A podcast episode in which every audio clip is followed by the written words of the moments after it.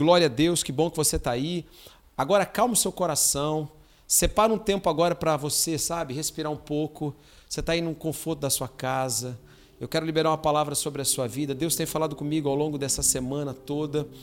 E tem sido dias, e a gente tem falado sobre isso nos nossos devocionais. Eu falei sobre isso sexta-feira. Eu disse que sexta-feira é, nós precisávamos buscar um clamor e levantar um clamor ao Senhor.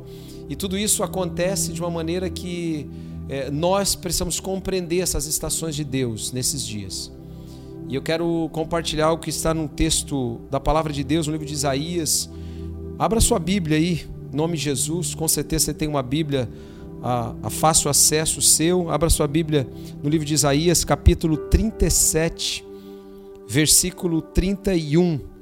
Eu quero falar de um contexto que Deus ministrou muito forte ao meu coração por conta desses dias e, e eu quero falar daquilo que Deus tem ministrado à minha vida e daquilo que eu creio que Deus quer falar com você também aqui nessa noite. O texto da palavra de Deus diz o seguinte: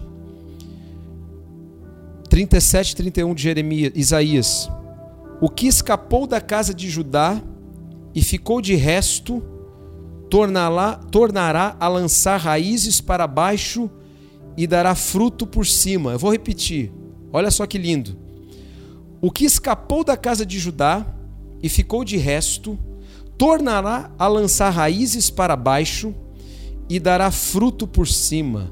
Aleluia. Quero orar com você, feche seus olhos aí na sua casa.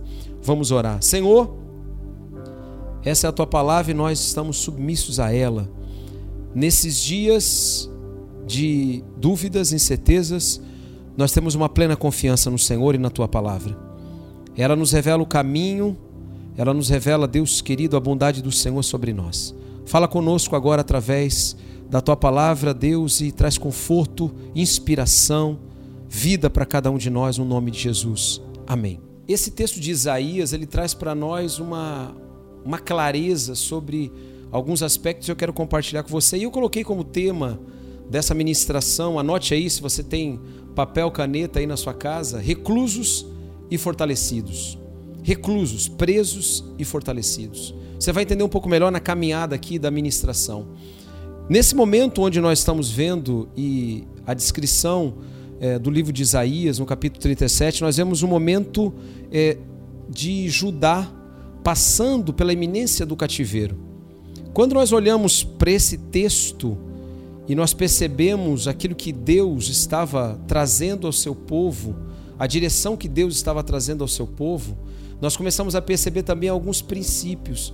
E é interessante nós notarmos aqui que é, naquele tempo, naquele momento, existia é, uma disputa muito clara entre culturas, entre governos, e preste bem atenção nisso.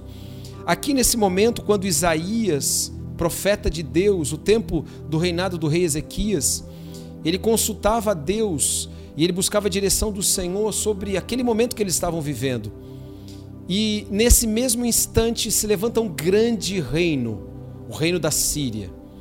E o reino da Síria, e muitos conhecem aqui o texto, isso foi musicado inclusive há muitos anos atrás, a carta, a famosa carta de arrogante lançada e endereçada a Ezequias. Isso a gente lê no capítulo 36.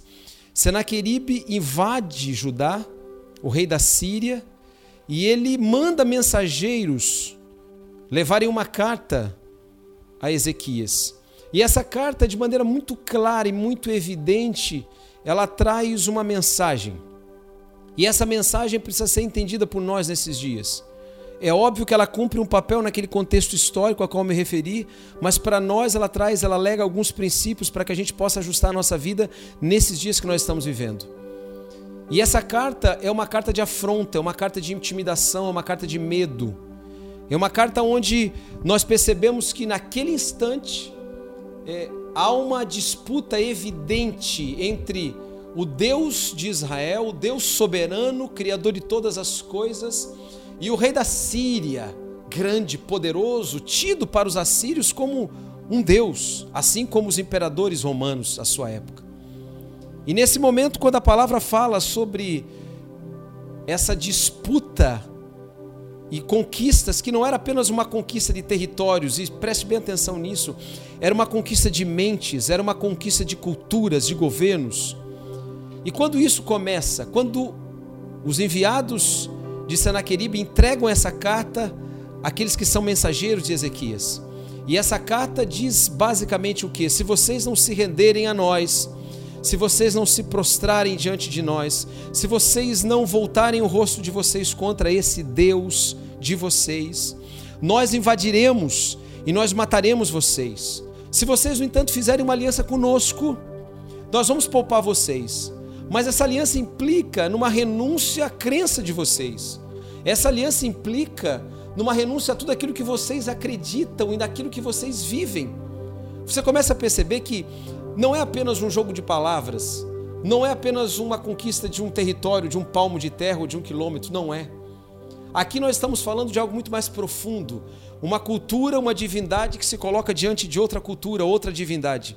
E a partir desse momento nós começamos a perceber que os enviados de Senaqueribe, eles levantam a sua voz para dizer exatamente isso. Nós queremos estabelecer uma nova cultura. E se vocês não atentarem para isso, se vocês resistirem a essa ação, vocês morrerão ao fio da espada. E aí nós precisamos fazer uma, uma contextualização aos nossos dias. Nós temos vivido dias é, de disputa, e eu digo isso claramente. Nós temos vivido esses dias agora falando sobre essa pandemia onde as nossas mentes, os nossos corações, todos os dias eles se debruçam sobre notícias. E eu quero dizer que uma das grandes artimanhas de Satanás ao longo de toda a sua história é lançar essa intimidação por meio de notícias. E eu enumerei aqui apenas três aspectos dentro desse contexto para compartilhar com você aqui nessa noite, para você compreender e para você se posicionar diante dessa situação, protegendo a si mesmo e a sua família no nome de Jesus. Anote aí, nesse tempo de confronto e intimidação, o medo é lançado em forma de notícias. O medo é lançado em forma de notícias. Você vai perceber que no capítulo 36, um pouco antes desse capítulo que nós tivemos, o 37, versículo 31, escute bem, se você está com a sua Bíblia aberta ainda, no capítulo 36, o versículo 11 diz o seguinte: Então disseram Eliaquim, Sebna e Joá a Rabsaque, pedimos que te fales em aramaico aos teus servos, porque entendemos, e não nos fales em judaico aos ouvidos do povo que está sobre os muros. Preste atenção. Vem de um lado os enviados de Senaqueribe, do outro lado do confronto, os mensageiros do rei Ezequias. Duas culturas, duas divindades, dois caminhos.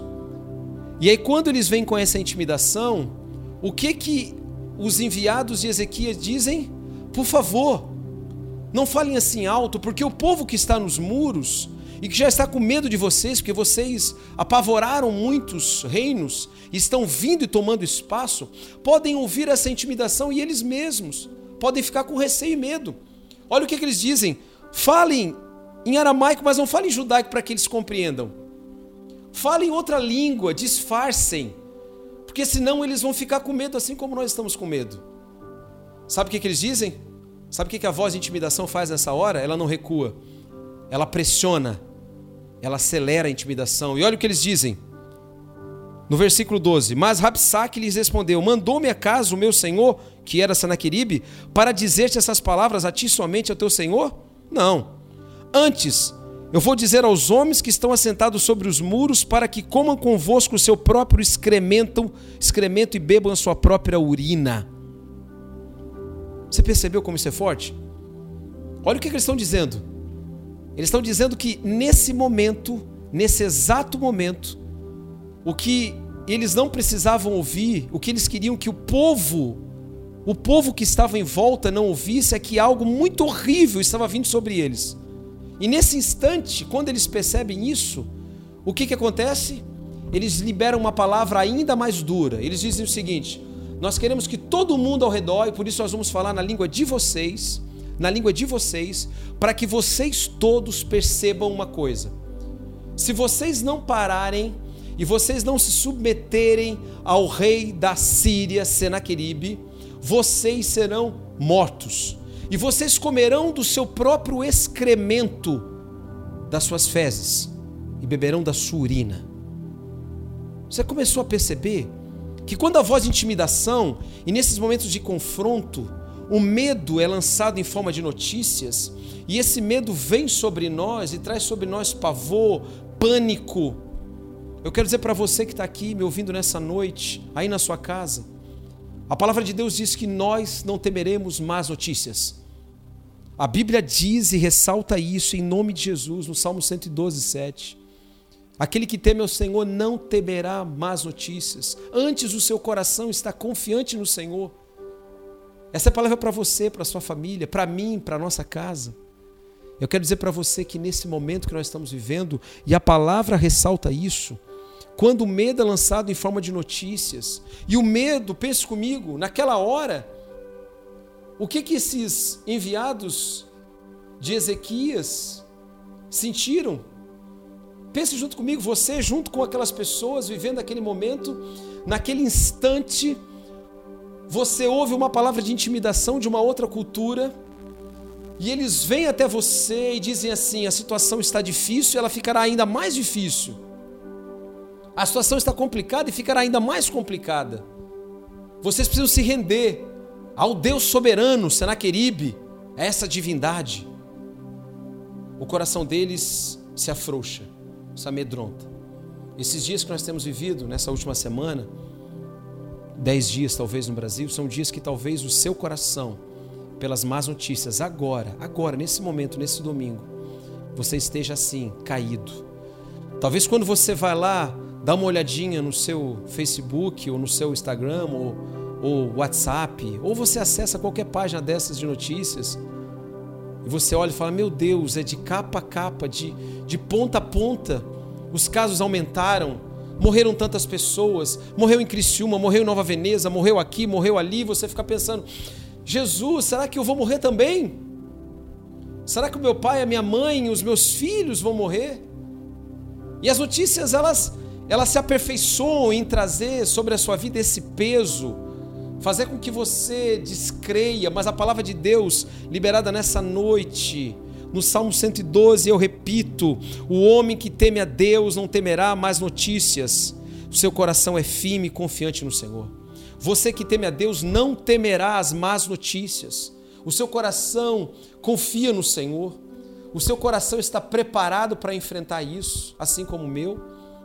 Mas esses momentos de confronto, não se esqueça, o medo é lançado em forma de notícias. Essas flechas são lançadas, e assim como a palavra diz em Efésios 6, nós precisamos levantar o escudo da fé, porque são dardos inflamados do maligno, e eu não estou aqui dizendo, e longe disso, que as avaliações, os diagnósticos, inclusive os índices que são lançados, são, são flechas que Satanás lança. Não, não é isso ao, qual me refiro. Eu estou dizendo que esse contexto todo é um contexto que nos leva a decidir se nós cremos um Deus que controla tudo isso mesmo diante dessa situação de caos iminente, ou nós apenas nos afrouxamos, nos entregamos a essas situações e aí nós não temos mais esperança em nada. Portanto, nessa noite, em nome de Jesus, que você junto à sua família possa crer nisso.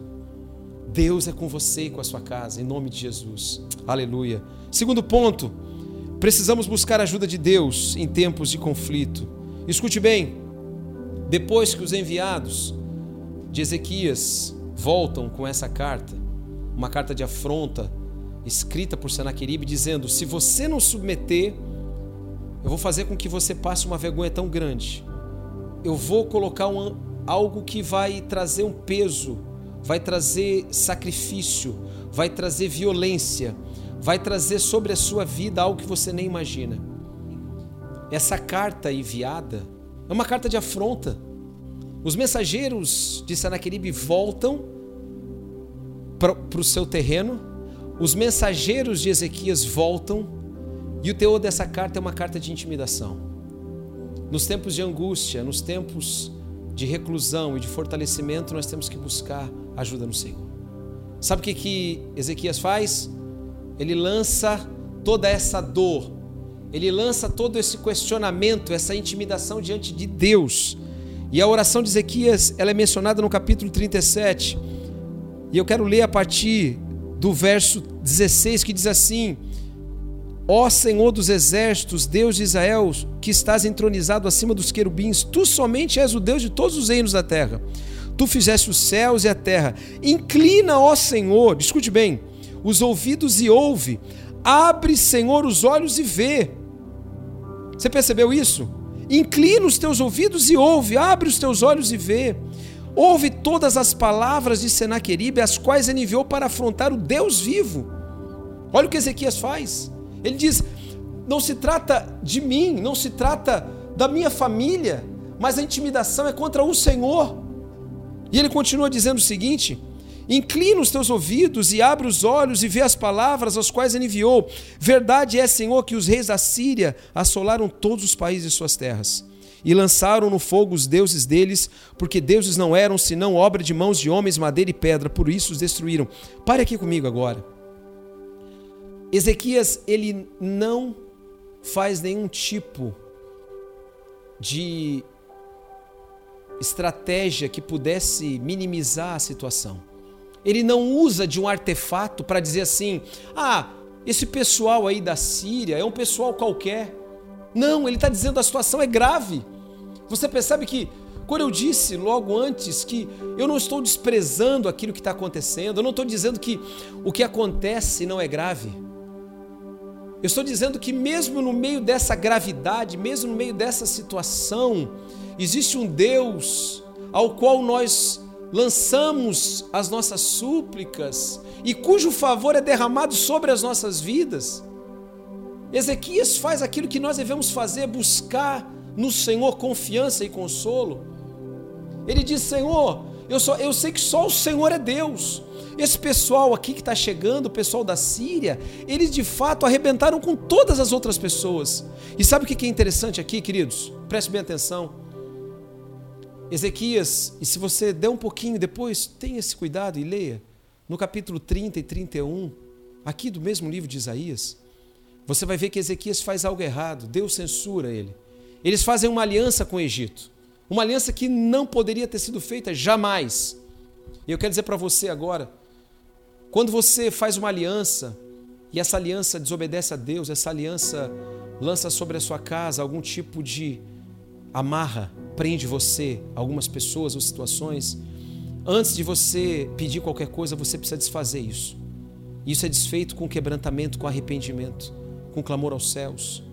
Ezequias, lembrando dessa situação, ele diz: Olha, esse pessoal que está chegando da Síria, eles arrebentaram já com os egípcios. Historicamente, isso já tinha acontecido. Eles haviam aniquilado o Egito.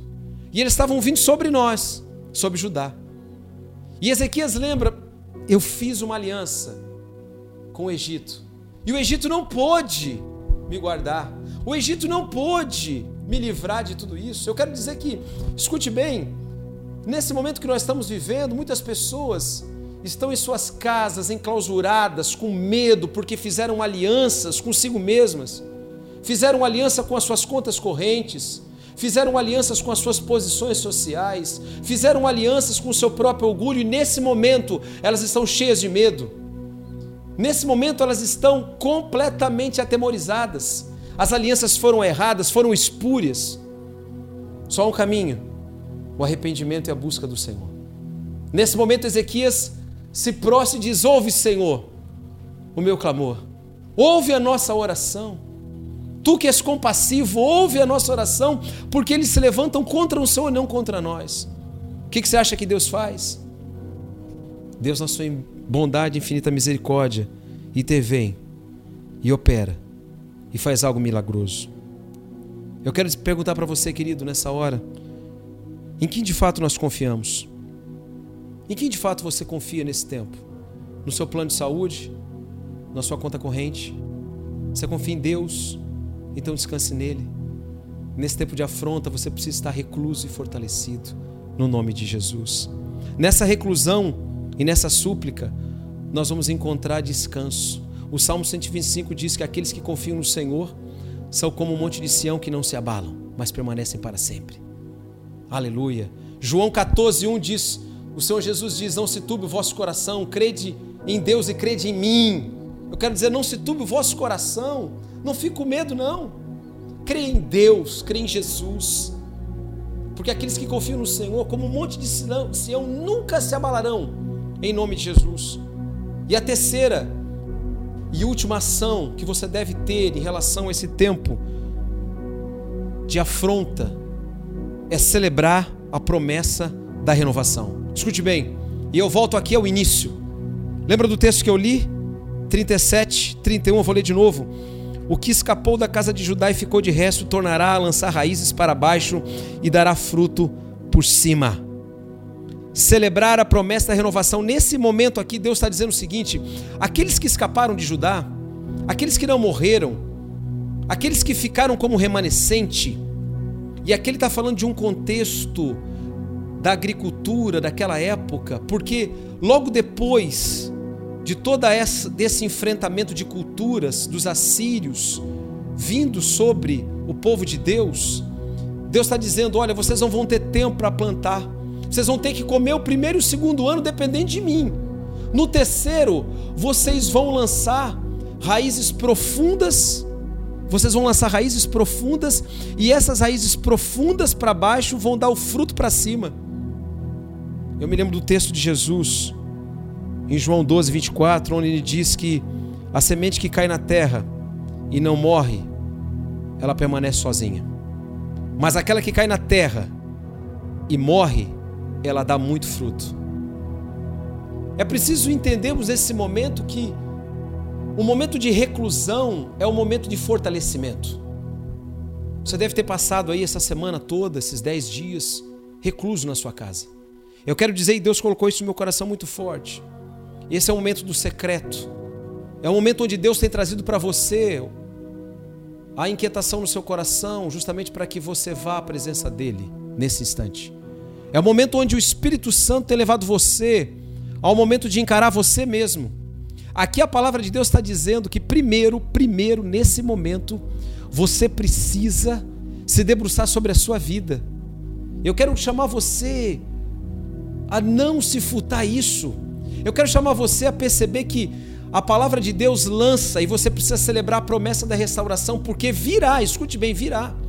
Agora, sexta-feira, agora, dois dias atrás, nós começamos o outono. Isso eu não quero estabelecer aqui nenhuma coincidência, apenas um paralelo. Esse texto na palavra diz que quando eles plantavam era época do outono para colher na primavera e no verão.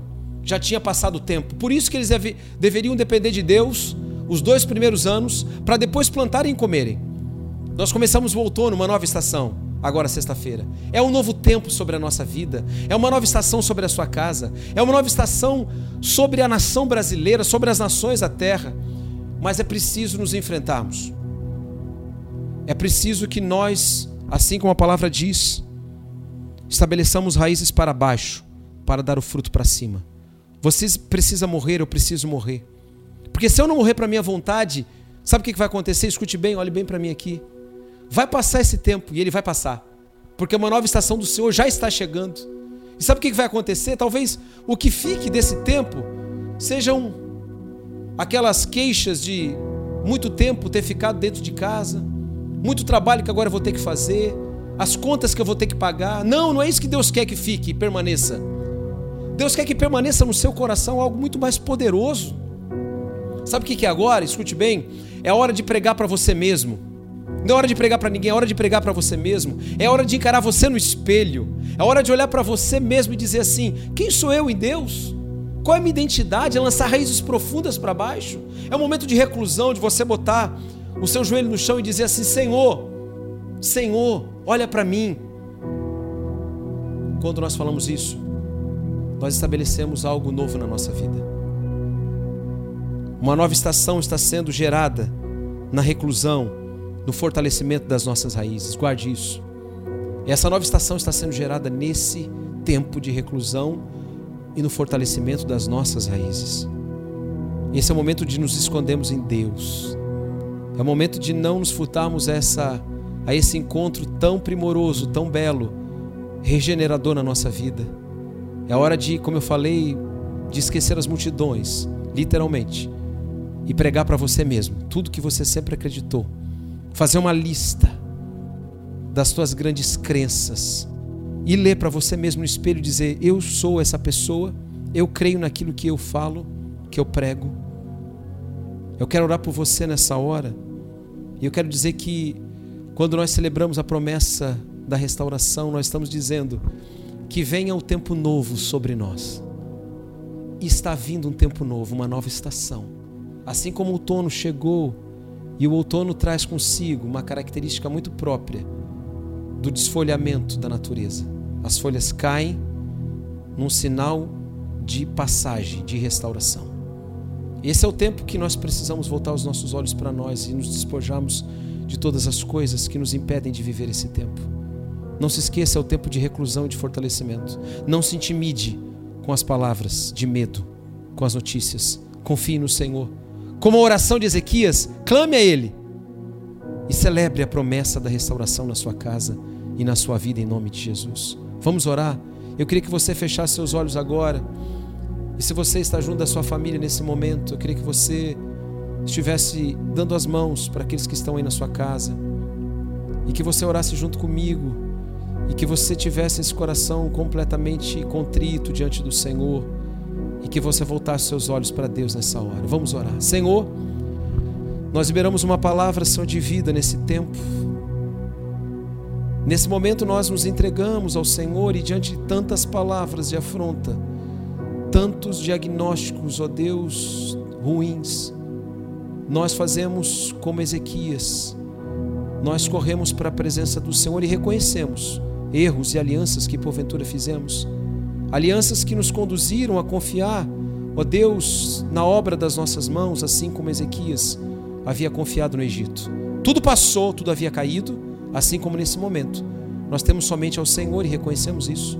E nessa hora, invocando o teu nome como famílias, nós declaramos que a nossa confiança está no Senhor. Nós declaramos que o nosso desejo sincero é ver a celebração da promessa de restauração na nossa casa, na nossa nação e nas nações da terra. Uma outra estação começou. Mas para que isso aconteça, é necessário morrermos é necessário que o nosso enraizamento seja profundo para que depois o fruto apareça. É por isso que nós queremos morrer, Pai, como grão de trigo que cai na terra e morre para que depois ele possa germinar e dar muito fruto. Eu libero essa palavra e abençoo cada família nesse momento, cada casa, que essa semana, amanhã, já na segunda-feira, na terça, na quarta, seja um tempo, ó Deus querido, de reclusão, um tempo, ó Deus querido, de olharmos para o Senhor, um tempo, ó Deus querido, de nos prostrarmos diante de Ti, de buscarmos a Tua face no secreto e de sermos fortalecidos porque uma nova estação está chegando, um novo tempo está chegando, e o Senhor é Deus, e nada pode escapar ao teu controle.